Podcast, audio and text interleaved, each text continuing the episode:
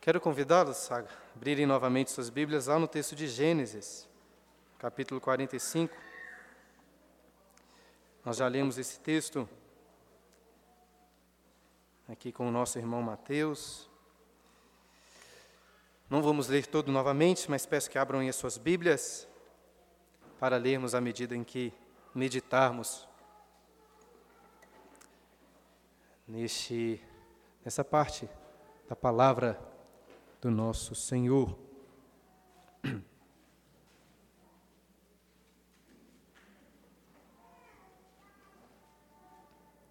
O primeiro sermão que preguei quando estava no seminário, é uma matéria que nós temos de prática de pregação, oito anos atrás, foi justamente neste texto de Gênesis, capítulo 45. E seminaristas costumam ficar muito empolgados com os seus sermões, como se estivessem assim ótimos. Eu não lembro exatamente como eu me senti naquela época, mas oito anos depois, né, essa semana passada, quando peguei este sermão antigo para ler, percebi que era um sermão bem fraco. Não deu para aproveitar quase nada. Eu até passei na matéria, mas suponho que o professor levou em consideração que ainda era o meu primeiro sermão. Oito anos se passaram e vou pregar no mesmo texto.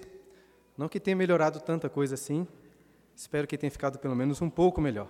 Então, que Deus possa me usar para proclamar com fidelidade e com poder a Sua palavra.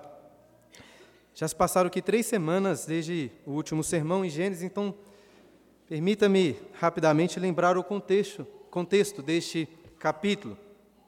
Estamos é, já há algum tempo lendo sobre José e os seus irmãos.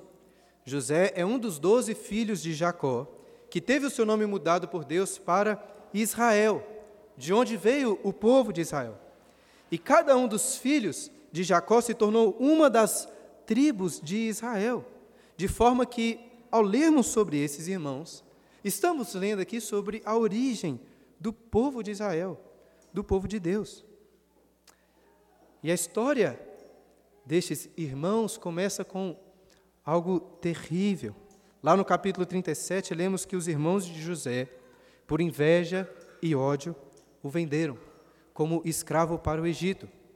Porém, Deus, que é o autor dessa história e de todas as outras, conduziu todos os eventos de, forma que agora, mais de 20 anos depois, José era o maior oficial no Egito, sendo ele o responsável por salvar todos os povos da terra da fome que veio sobre todos.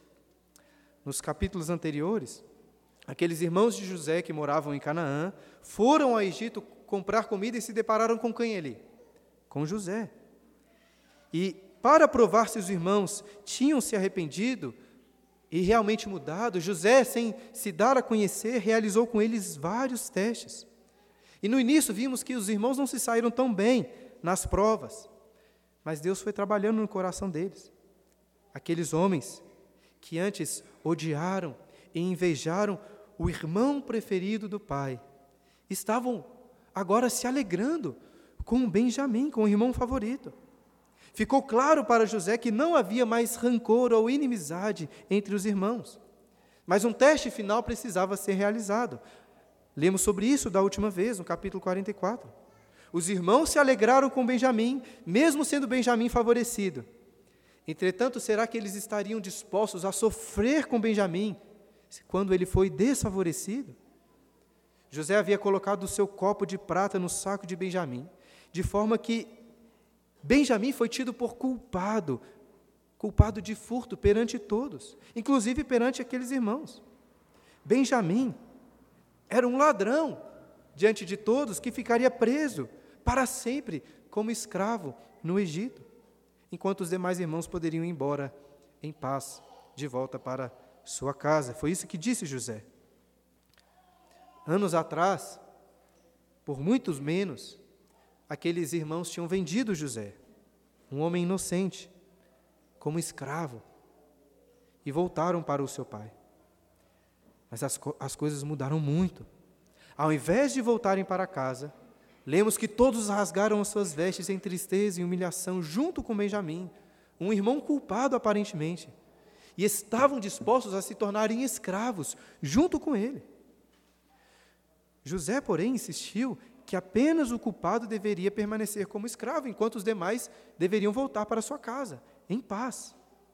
E assim, diante dessa situação extrema, encontramos uma das mais extremas atitudes das Escrituras. Quando Judá, por amor ao seu pai e por amor ao seu irmão, disse: Fique o teu servo em lugar do moço. Como eu disse da última vez, essa é uma das mais belas frases de toda a Bíblia. Judá não estava pedindo por misericórdia, nem para que aquele erro fosse deixado de lado. Sabia que aquilo não iria adiantar. Algo deveria ser feito para pagar por aquela iniquidade, e ele se oferece para pagar. Vocês conseguem perceber o que estava em jogo aqui? Judá, aquele que antes tinha entregado a túnica ensanguentada de José para o pai, não aceita agora voltar sem Benjamim. Judá, que vendeu José como escravo, agora se oferece como escravo no lugar de Benjamim.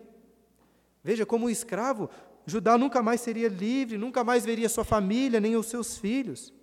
Nós sabemos o final dessa história, nós sabemos que era José ali, mas Judá não sabia disso. Ele realmente estava abrindo mão de todas as coisas em favor do seu irmão caçula. José era inocente. Benjamim, por outro lado, tinha todas as evidências contra ele, que era um culpado de furto. E mesmo assim, Judá clamou para que ele fosse colocado no lugar de Benjamim. As últimas 24 horas foram muito intensas para esses irmãos. Em poucos instantes, eles passaram de um momento de alegria, quando estavam festejando com Benjamim, quando estavam voltando para casa, cheios de comida, achando que tudo estava bem. Mas não estava tudo bem. A grande alegria deles se tornou em um desespero terrível, quando viram aquele copo de prata no saco de Benjamim. Mas a resposta que Judá deu foi tão surpreendente que eu acho que surpreendeu até mesmo José, e surpreendeu muito. Das outras vezes, José até conseguiu segurar um pouco o seu choro para sair, chorar distante dos irmãos, mas agora ele não conseguiu se conter mais. Por fim, os irmãos vão sair deste poço de miséria para agora um ponto ainda maior, muito maior de alegria pois José irá se revelar a eles com amor, reconciliando-se com eles, dando a eles vários presentes. É sobre isso que nós vamos meditar hoje. Acompanhe comigo novamente a leitura do primeiro versículo do capítulo 45. Então José, não, não se podendo conter diante de todos os que estavam com ele, bradou: Fazei sair todos à minha presença.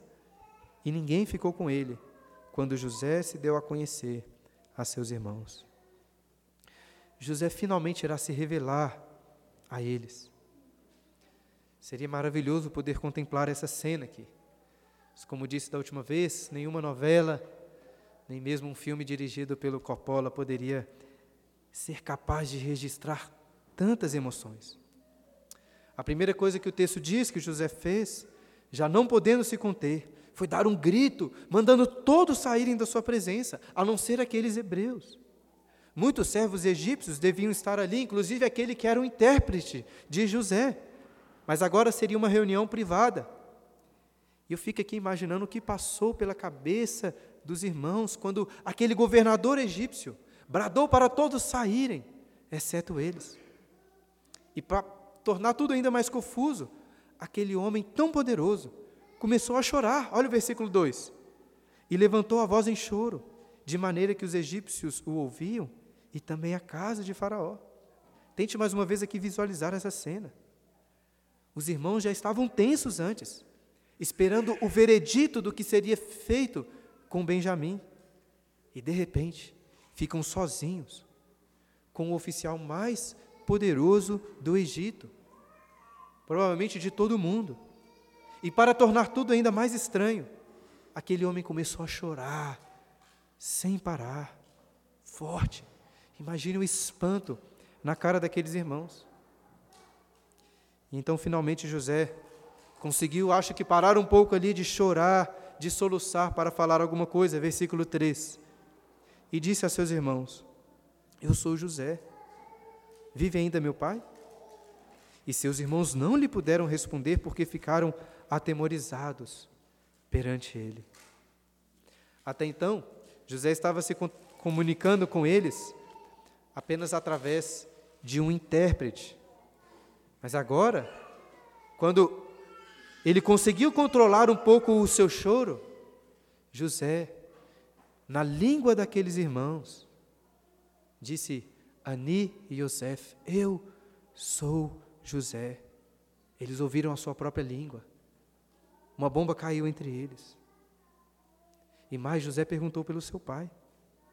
Judá tinha falado com muito amor, com muita consideração pelo pai, inclusive revelando antes para José, pela primeira vez, qual que tinha sido a reação do pai quando ouviu sobre o seu sumiço. Jacó, oh, me desculpa, José, já sabia que Jacó estava vivo, mas se antes Jacó estava perguntando àqueles irmãos sobre o pai deles, daqueles homens, agora José pergunta: vive ainda o meu pai? Como que pedindo, por favor, confirmem, o meu pai está bem. Aqueles irmãos não conseguiram responder, simplesmente não conseguiram, estavam completamente atemorizados. E não era para menos, pense comigo. De repente, aquele egípcio poderosíssimo, se revelou como sendo o mesmo jovem irmão que eles tinham atacado e vendido como escravo para uma caravana de ismaelitas. O que seria destes irmãos agora? Versículo 4. Disse José a seus irmãos: Agora chegai-vos a mim. E chegaram-se. Então, sem uma resposta dos irmãos, José chamou: Chegai-vos a mim. Eu imagino aqui que os irmãos, ainda com muito medo, chegaram-se a ele pensando o que José iria fazer com eles. Né? Eles não tinham outra opção, tiveram que ir até José. E o texto continua: Então disse: Eu sou José, vosso irmão, a quem vendestes para o Egito.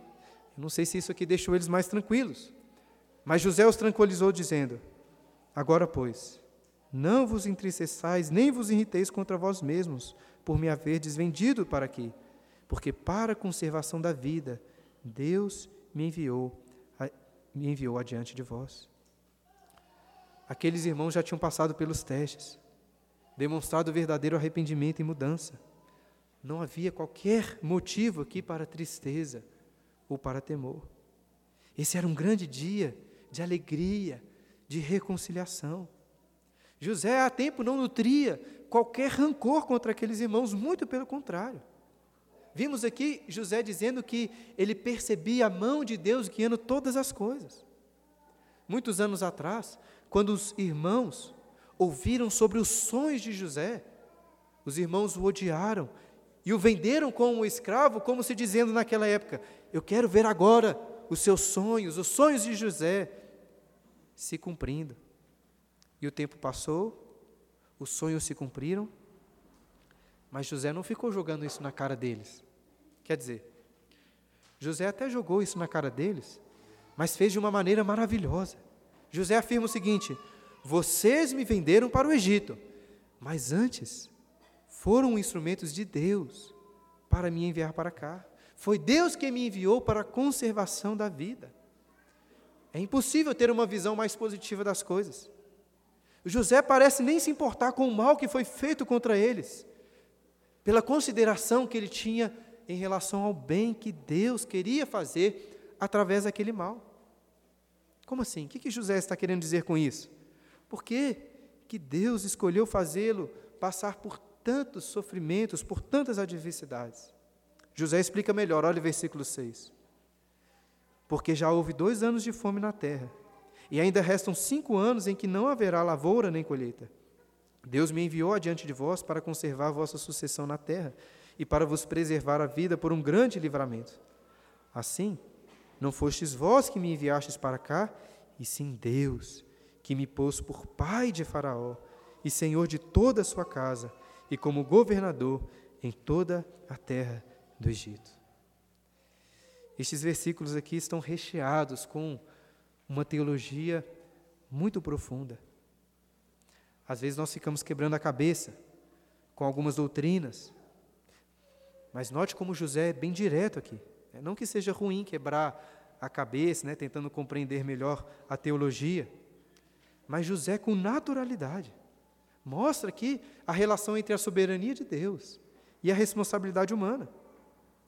Antes, José tinha dito que os irmãos o venderam para o Egito, mas agora, com naturalidade, ele afirma que, na verdade, foi Deus quem o enviou para o Egito.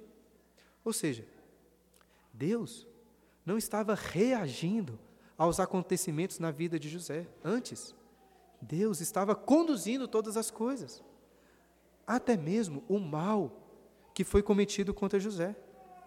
E eu sei que isso levanta questões complexas de entender, e eu vou deixar para aprofundar mais nesse assunto quando chegarmos lá no final de Gênesis, no capítulo 50. Porque José diz lá para os irmãos no versículo 20: vocês intentaram o mal contra mim, porém Deus o intentou para o bem, para que se conserve muita gente em vida. Agora, desde já quero deixar claro que José não estava aqui dizendo que Deus fez aquele mal. Os autores do mal foram os irmãos invejosos, José deixa isso claro. Mas o que José está destacando é que Deus estava conduzindo até mesmo aquele mal para o bem. Ou seja, quando os irmãos fizeram o mal ao enviar José para o Egito, Deus estava fazendo o bem ao enviar José para o Egito, para conservar a vida. E talvez, irmãos, em termos práticos, mais importante do que ficar discutindo essa doutrina da soberania de Deus, por mais importante que seja isso, seja perceber como que José absorve essa teologia para a sua própria vida, para a sua experiência. Doutrinas teológicas, como aprendemos aqui hoje pela manhã falando sobre os sinais, aquilo que nós aprendemos, não devem ser apenas alvo de especulações, de discussões. Aquilo deve penetrar o nosso coração e influenciar o nosso dia a dia. Não adianta nada não adianta nada conhecer muito de teologia se isso não entrar na sua experiência cotidiana. E José é um belíssimo exemplo de como aplicar doutrinas difíceis e complexas para a sua própria vida. Perceba aí nesses versículos que não é Moisés, o autor de Gênesis, que está meio que de fora, mostrando ali como que Deus estava conduzindo todas as coisas na vida de José. Essas palavras são do próprio José. Ele que está falando essas coisas, por quê? porque ele tinha consciência da mão de Deus guiando tudo o que aconteceu para o bem. E José sofreu muito. Possivelmente ele enfrentou adversidades, irmãos, piores do que qualquer um de nós aqui já enfrentou e ainda vai enfrentar nessa vida. Ainda assim, ele sempre confiou na soberania e no cuidado de Deus.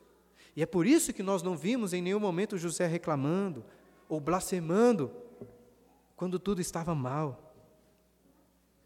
Veja assim então, como que uma boa teologia sobre a soberania de Deus levará os crentes, levará a nós superarem com paz toda e qualquer adversidade. Sabe por que, que eu e você reclamamos tanto das coisas? Ficamos tão facilmente tristes e angustiados deprimidos. Sabe por que temos tanta dificuldade em ter paz mesmo em meio às adversidades? Porque nós não confiamos na soberania de Deus. Podemos até crer, mas não confiamos mesmo que Deus faz com que todas as coisas cooperem para o nosso bem. Mesmo o desemprego, mesmo o luto, mesmo a injustiça ou qualquer adversidade. José confiava em Deus. E se você notar bem aí nesses versículos, notará como que José dá uma grande ênfase na ação de Deus. Olha aí no versículo 5, José diz: Deus me enviou adiante de vós. Depois no versículo 7, de novo, Deus me enviou diante de vós, colocou ele como pai de Faraó, no versículo 8. Não fostes vós que me enviastes para cá, e sim Deus. É uma das coisas mais notáveis na vida de José, que nós temos estudado aí nos últimos sermões, é essa centralidade de Deus em tudo na sua vida. Lembra quando ele foi seduzido pela esposa de Potifar? Ele resistiu à tentação da luxúria, dizendo: Como, pois, cometeria eu tamanha maldade e pecaria contra Deus? Isso lá no capítulo 39. Depois, no capítulo 40, quando ele foi interpretar os sonhos do padeiro e do copeiro, ele falou: Porventura, não pertencem a Deus as interpretações? O mesmo ele disse depois para Faraó, para quem deu a interpretação do seu sonho. E então, na interpretação, José enfatizou quatro vezes que foi Deus que enviou tanto os anos de abundância na terra, como a própria fome, foi Deus que estava enviando. Lembra também quando José teve filhos? O primeiro foi chamado Manassés. Por quê? Porque ele disse: Deus me fez esquecer de todos os meus trabalhos.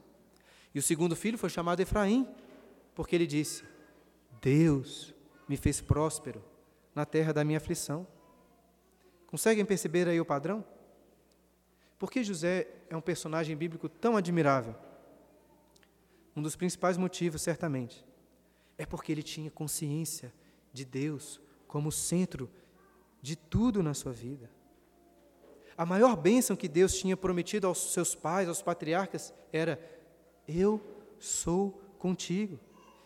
E José abraçou essa bênção com todo o seu ser. Meus irmãos, que possamos seguir o seu exemplo. E voltando ao texto, precisamos nos lembrar que o que estava em ênfase aqui era a reconciliação daqueles irmãos com José.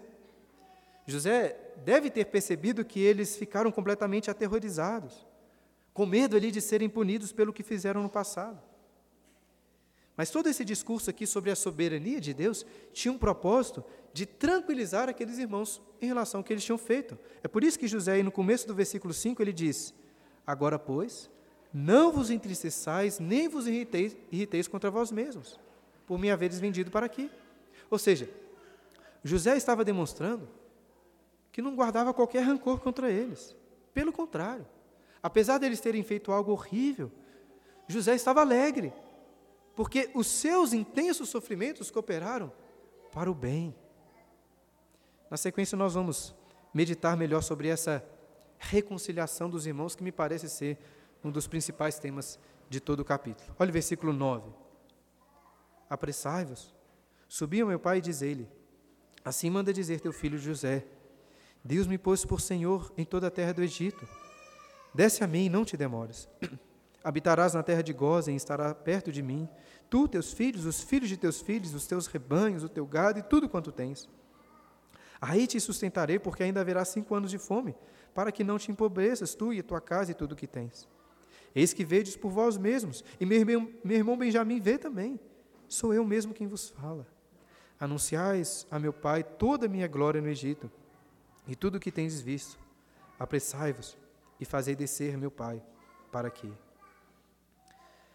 Antes, então, dos irmãos terem qualquer reação, José, com muito amor e muita consideração, diz que queria aqueles irmãos morando bem pertinho dele, em Gozen, para que ele, agora como governador do Egito em toda a sua glória, pudesse cuidar da sua família, porque haveriam ainda cinco anos de fome severa. Deus estava aqui cumprindo a sua aliança, estava abençoando o seu povo, estava abençoando a semente prometida. Antes, porém, de mudarem para lá, era necessário que os irmãos voltassem para Canaã e chamassem o seu pai e toda a sua família para irem ao Egito. E note como que José estava com pressa. Olha aí no versículo 9, ele começa dizendo: Apressai-vos. Fale com ele para que não se demore. Depois no versículo 13: Apressai-vos e fazei descer meu pai para aqui. Né, desde o início nós temos visto uma grande preocupação de José, e como foi antes com, em relação a Judá, com o bem do pai deles, com o bem de Jacó. Por que, que o pai é tão importante nessa narrativa? Lembra de um detalhe lá no começo do capítulo 37, que os capítulos que se seguem fazem parte da história, ou da, de como a, o livro de Gênesis é muitas vezes dividido, faz parte da Toledote de Jacó, da história de Jacó. no próximo sermão, se Deus nos permitir, iremos entender bem melhor por que Jacó é tão essencial nessa história. De toda forma, é claro que José aqui estava muito ansioso para reencontrar com seu pai. 22 anos se passaram desde o último dia em que ele o viu. Então, depois de todo aquele discurso, José fez algo que eu imagino que ele estava já se segurando há muito tempo para fazer. Ele abraça, ele beija os seus irmãos. No versículo 4, ele convidou os irmãos a se chegarem perto dele, os irmãos foram. Mas eu imagino que os irmãos ainda muito sem jeito, muito sem reação. E para quebrar então qualquer muro de separação, José se lança sobre aqueles irmãos. Olha o versículo 14. E lançando-se ao pescoço de Benjamim, seu irmão chorou. E abraçado com ele chorou também Benjamim. José beijou a todos os seus irmãos e chorou sobre eles. Depois seus irmãos falaram com ele. Eu tinha dito antes que nem o diretor Francis Coppola conseguiria dirigir uma cena tão emocionante como essa aqui dos irmãos de José.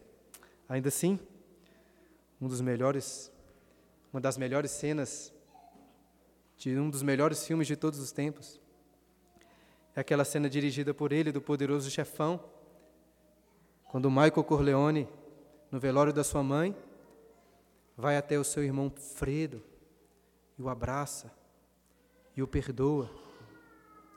Pelo menos foi isso que todo mundo ali, naquele velório, pensou que estava acontecendo. Mas o que chama atenção naquela cena é que, ao abraçar o seu irmão, Michael Corleone olha para um dos seus capangas, que estava ali no canto, faz um sinal. Um sinal de que, assim que aquela mãe fosse enterrada, Fredo seria morto. Muitos abraços e beijos são dados por pessoas assim, que fingem o perdão, que fingem, fingem reconciliação. Mas não é isso que encontramos aqui com José e seus irmãos. Encontramos aqui uma belíssima cena de e genuína cena de reconciliação.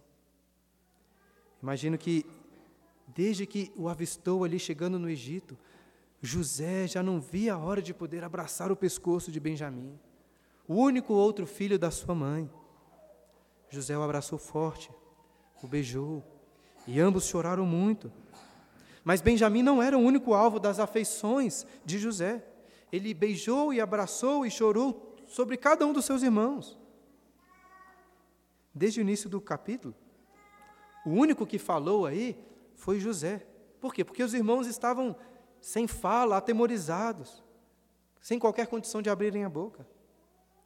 Agora, porém, o texto diz o quê? Olha aí, que os irmãos falaram com José. Eu acho até que é um detalhe poético nessa expressão. Se você puder, volte um pouco as páginas até o capítulo 37. Volte lá, é importante ver isso. Capítulo 37, no versículo 4,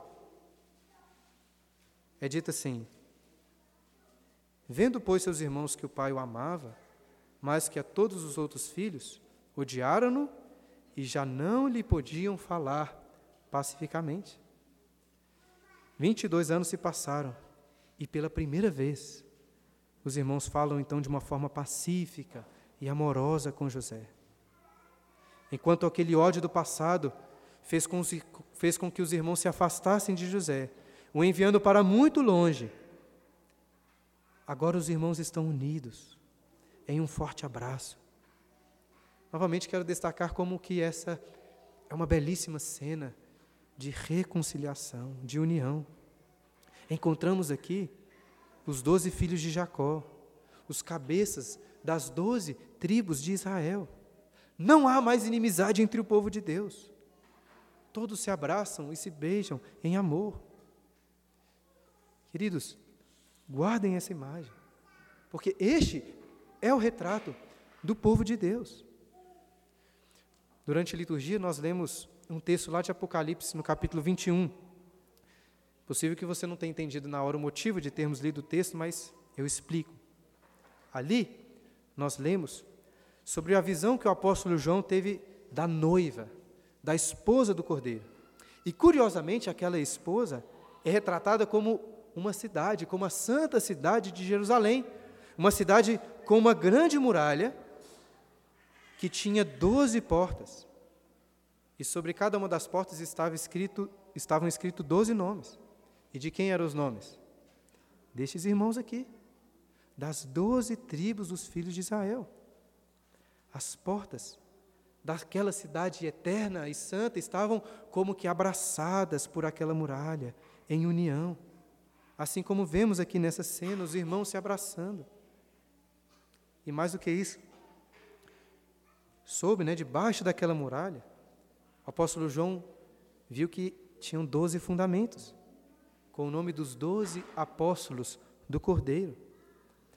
A esposa do Cordeiro é a igreja que foi estabelecida sobre o fundamento dos apóstolos, daqueles que pregaram o Evangelho, unindo pessoas de todos os povos e línguas. Nós somos essa cidade santa. Nós, a igreja, estamos assim unidos, como em um abraço eterno, através da obra do Cordeiro. Esse, irmãos, é o retrato da igreja do povo de Deus. No início eu comentei que meu primeiro sermão lá no seminário foi neste capítulo. E desde então, alguns anos se passaram aí no meu ministério, muitas coisas aconteceram. Não tem tanto tempo assim.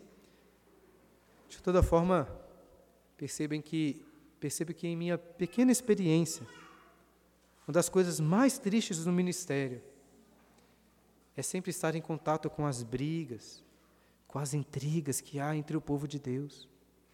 Era uma das coisas que me chateia bastante como pastor, é ouvir de um membro da igreja reclamando do outro, falando mal de alguém, demonstrando rancor no seu coração por algo que um outro fez. Mas, por outro lado, uma das grandes alegrias no ministério é ver a restauração, a reconciliação dos relacionamentos. Nós devemos ser o povo do perdão e da reconciliação. Eu queria que você fosse sincero consigo mesmo e pensasse: será que eu poderia abraçar com carinho cada um dos meus irmãos, todas as minhas irmãs que estão aqui? Ou será que tem aquela pessoa que eu teria certa dificuldade de abraçar, de chamar em minha casa, de ter um bom relacionamento com ela? Ah, qualquer resquício de rancor no seu coração contra algum irmão da igreja aqui. Isso não está certo. Porque não é possível estar em comunhão com Cristo se você também não está em comunhão com os membros do seu corpo, com os membros da, tua, da igreja dele, por quem, ele, por quem ele entregou a sua vida. Aí você pode dizer: Ah, pastor, mas olha o que, que o fulano fez comigo. Depois disso, não tem como ter um bom relacionamento com ele. E eu sei que o pessoal da igreja pode ser muito difícil, né? começar pelo pastor. Ainda assim, eu respondo: certamente não tem nenhum irmão aqui da igreja que lhe prendeu e que lhe vendeu como escravo. Tem alguém assim? Então, se José perdoou seus irmãos, não guardou rancor contra eles, você deve perdoar também. Você não tem o direito de ficar chateado com ninguém aqui da igreja.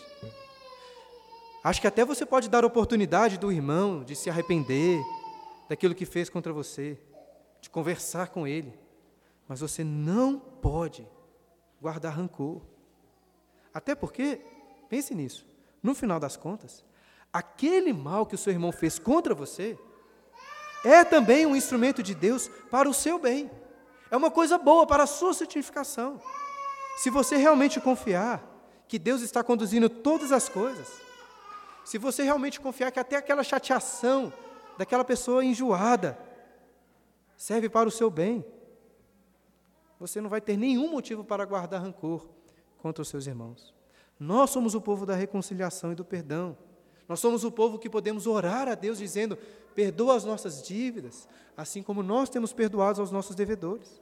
Então, se você é crente de verdade, se você acredita no perdão de Deus, tem que ser fácil para você ter um bom relacionamento com as pessoas, perdoá-las, não guardar qualquer rancor. Essa é a minha oração para a igreja Peregrinos.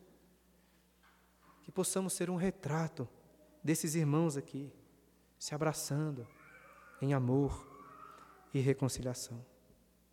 lá no livro de Atos, capítulo 2, que lemos durante a liturgia, nos é dito que a igreja vivia em uma união tão intensa que aquilo contagiava, de forma que eles contavam com a simpatia de todo o povo. As pessoas eram atraídas por esse amor, um amor que é um reflexo do amor de Cristo por nós. De forma semelhante, nós vemos aqui no restante do capítulo, desse capítulo de Gênesis, que esta união dos irmãos, do povo de Deus, fazendo anacronismo, né? que essa união da igreja aqui foi um motivo de alegria para os egípcios também. Olha o versículo 16. Fez-se ouvir na casa de, de Faraó essa notícia. São vindos os irmãos de José, e isto foi agradável a Faraó e seus oficiais. Disse Faraó a José: Diz a teus irmãos: Fazei isso, carregai os vossos animais e parti, tornai a terra de Canaã. Tomai vosso pai, as vossas famílias, e vinde para mim. Dar-vos-ei o melhor da terra do Egito, comereis a fartura da terra. Ordena-lhes também: Fazei isto. Levai da terra do Egito carros para vossos filhinhos e para vossas mulheres. Trazei vosso pai e vinde. Não vos preocupeis com coisa alguma dos vossos haveres, porque o melhor de toda a terra do Egito será vosso. Uma coisa que vocês devem se lembrar aqui é que quando os irmãos comeram lá na casa de José, eles tiveram de comer separado. Por que, que eles comeram separado? Porque os egípcios não se assentavam para comer com os hebreus. Hebreus eram desprezados. Além disso, veremos no próximo capítulo que, em especial, pastores de ovelhas eram abominação para os egípcios. Eles eram hebreus e pastores, mas por consideração a José, todo o desprezo é deixado de lado aqui em, pelos egípcios. No Egito, o pessoal amava José. E claro, não é para menos. Todos perceberam como que José foi um instrumento para o bem, para a salvação daquela nação. De forma, dessa forma, quando faraó, quando seus oficiais ouviram sobre os irmãos de José, eles não ficaram tristes, ficaram muito felizes. E mais, por causa de José, Faraó estava abençoando muito os seus irmãos, oferecendo para eles o melhor de toda a terra do Egito. Perceba que, em meio a uma fome severa, o povo de Deus estava recebendo fartura, a melhor, os melhores bens daquela terra. Isso claramente é a mão de Deus conduzindo as coisas, né? não tem outra explicação. A maior nação mundial da época, uma nação que abominava aqueles pastores hebreus, está sendo usada pelo Senhor para abençoar o seu povo escolhido. E nós vemos alguns exemplos dessas bênçãos aí nos versículos seguintes. Olha o versículo 21. E os filhos de Israel fizeram assim.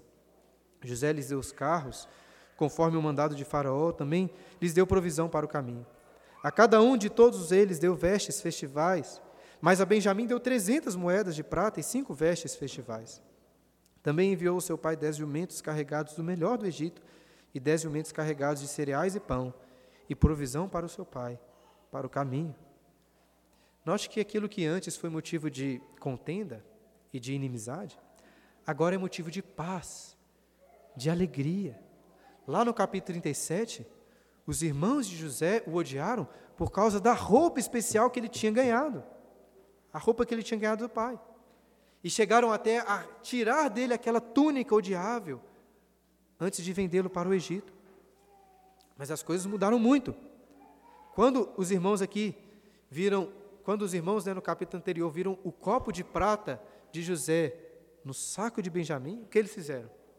Eles rasgaram as suas vestes em humilhação, em consideração pelo irmão, aparente culpado, aparentemente é culpado na, na hora.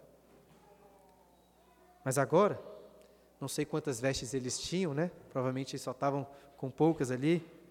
José ofereceu para ele novas vestes, vestes festivais, muito bonitas, muito melhores certamente do que daqueles tinham. Então, se antes uma roupa especial foi símbolo de inimizade, Agora, essas roupas especiais são símbolo da reconciliação. Tanto que Benjamim recebeu aqui mais presentes, recebeu prata, mas tudo bem, eles estavam em paz. E o texto diz que, além dos presentes, José enviou para o pai especificamente 20 jumentos carregados com cereais, com pães, com o melhor do que havia na terra do Egito. Aqueles mesmos irmãos que anos atrás enviaram José em uma caravana com várias especiarias, agora vão voltar para casa com uma caravana muito mais rica. Deus proveu para Jacó e para os seus filhos muito mais do que eles podiam esperar. Lembre também que Jacó, com muita relutância, tinha enviado os seus filhos junto com Benjamim, na esperança ali de comprar alguns sacos de cereal. A melhor expectativa de Jacó era receber de volta todos os seus filhos, em especial Benjamim, e um pouco ali de comida para passar a fome. Jacó ficaria muito feliz se isso acontecesse. Mas Deus está superando em muito as suas expectativas, porque em meio à miséria, Deus fará de Jacó e dos seus filhos um povo muito rico. Jacó esperava encontrar de volta Benjamim, mas ele vai encontrar de volta José. Que bênção! Se Deus assim nos permitir, no próximo sermão, iremos meditar melhor sobre esse reencontro, sobre as grandes e abundantes bênçãos de Deus sobre a vida de Jacó, de Israel. Hoje nós vamos encerrar aí com o versículo 24, quando José despede dos seus irmãos.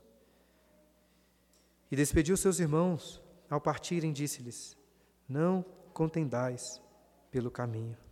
Lá no capítulo 42, quando os irmãos estavam presos, José tinha os ouvido ali contendendo pelo que tinha acontecido contra ele no passado. Mas não era para discutirem mais. Aquilo que passou, passou. Os irmãos também deveriam deixar de lado qualquer rancor, qualquer inimizade no passado. Eles poderiam voltar em paz, sem qualquer contenda.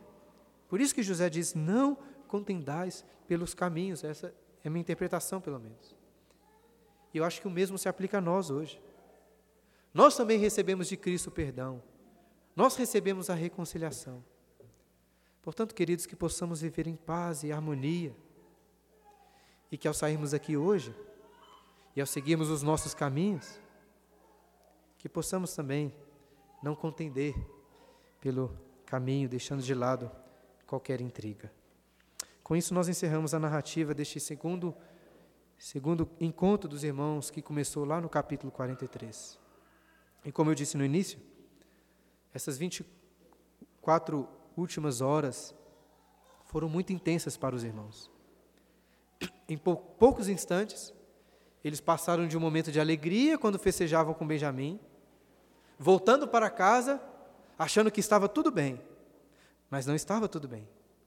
Aquela alegria se tornou em um desespero terrível quando viram um copo de prata de, no saco de Benjamim. Mas por fim, eles saíram daquele poço de miséria para, um ponto ainda muito maior de alegria quando José se revelou a eles com amor e misericórdia, reconciliando-se com eles e oferecendo vários presentes. Estou destacando isso porque eu acredito que estes últimos eventos retratam muito bem a nossa própria reconciliação com Deus. Porque, a princípio, nós somos como aqueles irmãos de José, contentes com as coisas da nossa vida, achando que está tudo bem, mas não está. Deus, através da sua lei, revela os nossos pecados, que somos culpados, nos coloca no fundo do poço, mostrando que somos merecedores do castigo. Mas então, assim como José se revelou a eles através da revelação de Cristo, com grande amor e misericórdia, nós somos reconciliados e recebemos também presentes, bênçãos de grande alegria. Na nossa miséria, Deus faz o povo dele rico em Cristo a história de reconciliação de José com seus irmãos é uma sombra da história de reconciliação de Cristo com a nossa igreja, conosco. Seus irmãos de José o enviaram para o Egito. Nós, por causa dos nossos pecados, enviamos Cristo para morrer naquela cruz em nosso lugar. E se Deus enviou José para o Egito para a preservação da vida, Foi Deus também quem enviou seu filho Jesus para morrer naquela cruz e assim nos conceder a vida eterna. Os irmãos de José reconheceram que eram culpados, que mereciam um castigo. Você deve fazer o mesmo. Você deve se arrepender dos seus pecados e ir até Cristo. José se revelou aos seus irmãos e Jesus está se revelando a nós hoje, dizendo: Chegai-vos a mim. Eu sou Jesus, a quem crucificastes. Mas não vos entristeçais, nem vos irriteis, porque para conceder a vida, a vida eterna, Deus me enviou adiante de vós. Os irmãos se aproximaram e falaram com José e nós também podemos nos aproximar e falar com Cristo. E se por causa de José, Faraó ofereceu o melhor da terra, da terra para aqueles hebreus que eram desprezíveis, por causa de Jesus, Deus, o Rei de todo o universo, oferece a nós, pecadores desprezíveis, que não podemos comer na Sua presença, as melhores bênçãos, a melhor terra. Deus supera em muito as nossas melhores expectativas. José deu para eles uma boa terra, deu novas vestes, mas em Cristo nós recebemos novas vestes de justiça, recebemos novos céus e nova terra. Então vá até Cristo. Ele é o nosso irmão que diz: morem aqui perto de mim, eu vou cuidar de vocês. Receba de Cristo o abraço e o beijo da reconciliação. Poderia concluir por aqui, mas quero lembrar daquilo que eu disse no início, que meu primeiro sermão no seminário foi exatamente nesse texto. Mas que foi um sermão assim bem meia boca, não deu para aproveitar quase nada. Mas uma coisa deu para aproveitar daquele sermão de oito anos atrás. Lá no seminário, nós aprendemos a importância de uma pregação cristocêntrica, com Cristo no centro. Todos os sermões deviam destacar, em alguma medida, a mensagem de Cristo, como centro de todo o livro de Gênesis. Eu sei que às vezes pode parecer que eu estou forçando a barra com algumas alusões a Cristo, e às vezes é forçação de barra mesmo. Ainda assim, eu aprendi que esse é o jeito certo de pregar. Até hoje acredito da mesma forma. Eu não estou aqui apenas para ensinar sobre a história de José, explicar ali o seu contexto histórico e até mesmo tirar algumas aplicações. Estou para fazer isso também. Mas estou principalmente aqui, irmãos, para proclamar a obra de Jesus Cristo. Tendo em vista que a história de José e todas as demais histórias bíblicas apontam para Jesus, como centro, como propósito de todas as coisas. Eu aprendi a importância da pregação cristocêntrica lá no seminário. E nesse primeiro sermão que preguei, anos atrás, eu destaquei para os meus colegas seminaristas que nada adiantava pregarmos sermões cristocêntricos se as nossas vidas não tivessem Cristo como centro. Uma das coisas que aprendemos hoje com o exemplo de José é que tudo na vida dele tinha a ver com Deus. Tinha Deus no centro. Ele não só falava de Deus, como vivia sempre consciente da centralidade de Deus em todas as coisas. Da mesma maneira, devemos entender que Cristo, o Deus encarnado, é o centro das nossas vidas. Eu sei que pode parecer algo banal, já que todos os crentes sabem que Cristo deve ser o centro das suas vidas. Eu já sabia disso, vocês provavelmente já sabiam disso também. Mas será que realmente vivemos assim, conscientes e experimentando essa realidade? Confesso que investigando a minha própria vida, infelizmente, a impressão que tenho muitas vezes é que Cristo está bem distante, que está apenas na periferia. Eu me alegro com alguma celebração, sem ter real consciência que é Jesus a fonte daquele bem. Eu trabalho muitas vezes e me esforço para fazer algumas coisas, sem ter em mente que Cristo é quem está me capacitando a fazer qualquer coisa. Eu fico triste com alguma adversidade, sem me lembrar que Jesus conduz até aquela adversidade, até mesmo o mal, para o meu bem. E pior, eu cometo pecados como se eu fosse um ateu, que nem acredita na divindade de Cristo. Porque se realmente acreditasse que Jesus estava presente ou está presente comigo em todos os momentos, eu não cometeria tais erros.